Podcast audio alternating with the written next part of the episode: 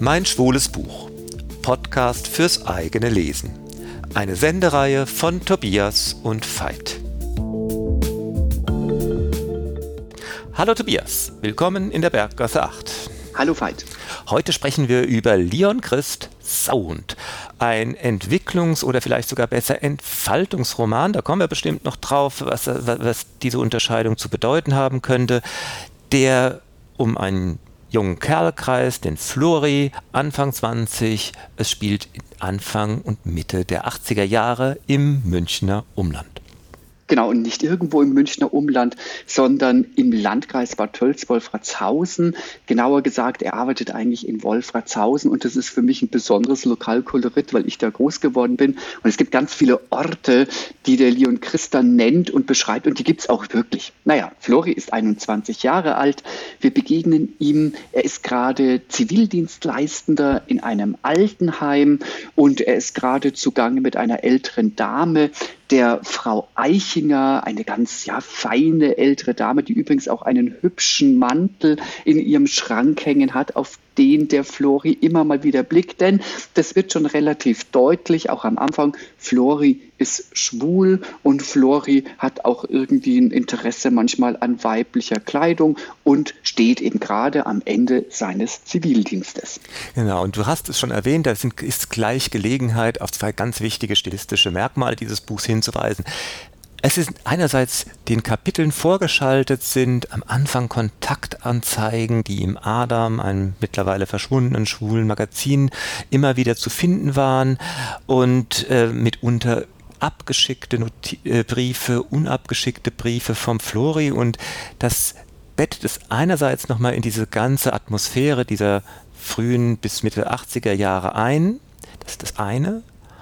Und das andere ist der Umgang mit der Sprache, mit dem Dialekt, der in der wörtlichen Rede immer äh, vorkommt.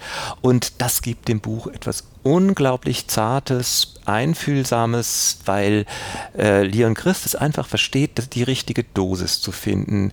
Die sprechen schwersten Dialekt alle miteinander und es ist aber nicht in dieser dumpfen Schwerfälligkeit verharrend beschrieben, sondern Leon Christ trifft das richtige Maß und es, er schreibt es mit einer unglaublichen Zärtlichkeit.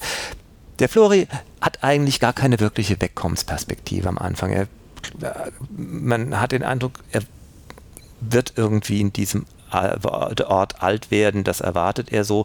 Äh, er macht das mit den Gleichaltrigen alles mit, was man so mitmacht.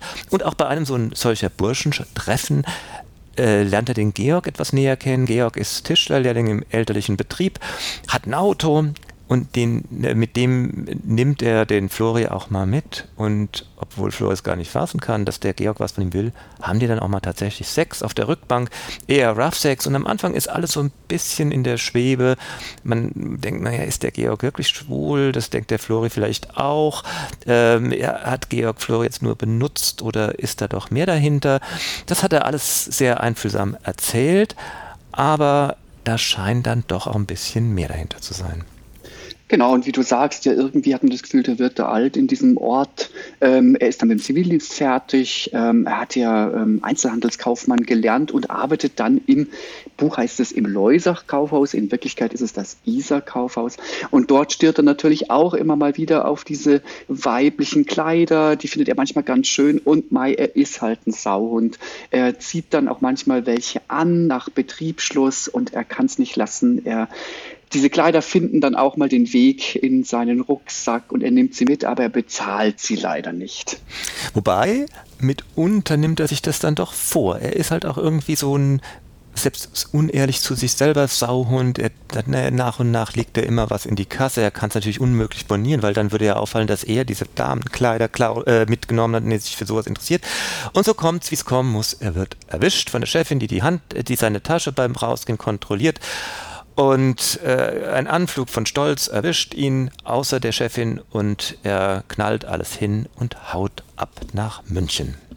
Ja, also auch die Mutter ist völlig konsterniert. Er ist einfach nach, ist eine Nacht- und Nebelaktion, er haut ab und er geht zu einer Freundin in München, die er aus seiner Zeit der Ausbildung zum Einzelhandelskaufmann kennt. Die ist auch Einzelhandelskauffrau im Oberpollinger in München. Das ist so ein bisschen so ein feinerer Laden und er beneidet sie da auch ein bisschen, dass er da, dass sie da arbeiten darf. Und ja, und da lebt er dann einfach in der Wohnung und auf einmal scheint alles jetzt erstmal gut zu sein. Genau, es hat sich wieder mal in Gleise eingebettet und er taucht dann auch nach und nach äh, in die Münchner Schulenszene ein da kommt es dann, und das finde ich auch nochmal ein wichtig dolles Merkmal für dieses Buch, zu einer ganz tollen Szene in der Kneipe von Werner Röcklin. Werner Röcklin hat ein ganz komplexes Leben geführt. Er war die Quotenschwuchtel in den Wörthersee-Softpornos äh, der Zeit und er hat tatsächlich eine eigene Bar geführt in München, eine Schwulenbar, in der er dann auch aufgetreten äh, ist. Seine ganz große Nummer auch äh, war Schenk mir, liebe Monsieur. Auch der Titel einer Dokumentation, die über ihn in den 80er Jahren mal gemacht worden ist, ein ganz widersprüchliches Leben, die im Grunde als Gegenbild ganz schlagartig zu diesem Sauhund Flori äh, äh, aufscheint, äh, nicht weniger ja, unangepasst, unbürgerlich äh, als das, was äh, der Sauhund Flori macht, aber halt ganz anders und auch überhaupt nicht zu greifen. Ja, und äh, Flori bleibt sich irgendwie treu. Du hast ja schon gesagt, irgendwie er entwickelt sich nicht wirklich. Und das ist auch so, aus dem friedlichen Zusammenleben mit der Freundin wird es immer konfliktreicher. Das liegt halt auch ein bisschen am Flori. Er ist ganz viel nachts unterwegs. Er trinkt wirklich viel. Er kommt betrunken nach Hause. Dann hat er wieder Sex mit irgendjemandem. Er sucht Klappen auf. Irgendwann mal ist das Leben mit ihm zusammen nicht mehr tragbar. Und obwohl die Freundin schwanger wird und man schon daran denkt, naja, vielleicht haben wir da mal so eine ja, Regenbogenfamilie und leben irgendwie zusammen, sie setzt ihn irgendwann jemand vor die Tür, es funktioniert nicht mehr, als er auch mal wieder betrunken nach Hause kommt und dann ist er schon wieder ohne Bleibe. Ja, und er hat wieder mal Glück, er wird aufgelesen, diesmal von Miguel. Das ist auch so ein Schwuler, der in, im Fummel auftritt, äh, der nimmt ihn mit nach Hause.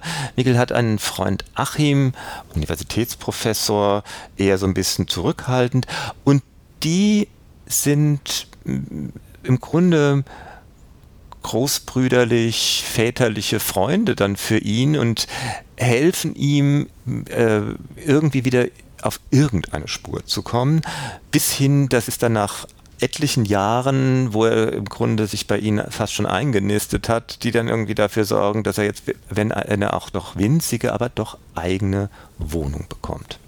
Genau, er wird dann in dieser Wohnung wohnen. Er ist auch ganz stolz, äh, dass er diese Wohnung hat.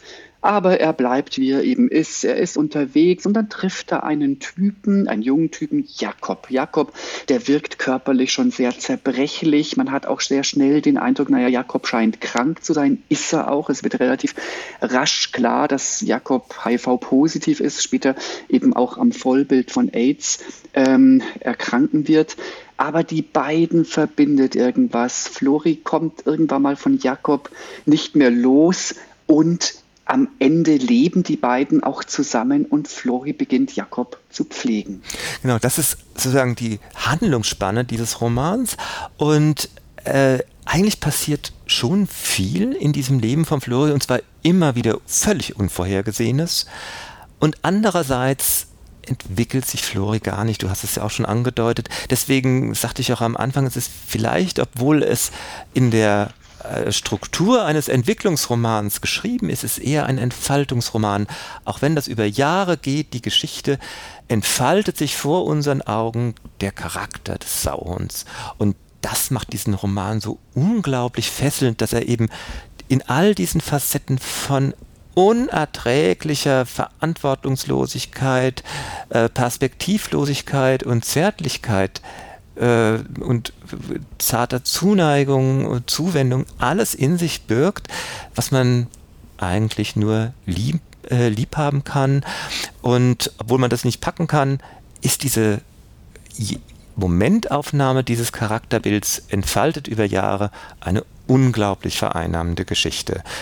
Leon Christ, Sauhund, erschienen im Hansa Verlag, es hat 336 Seiten und ist gebunden.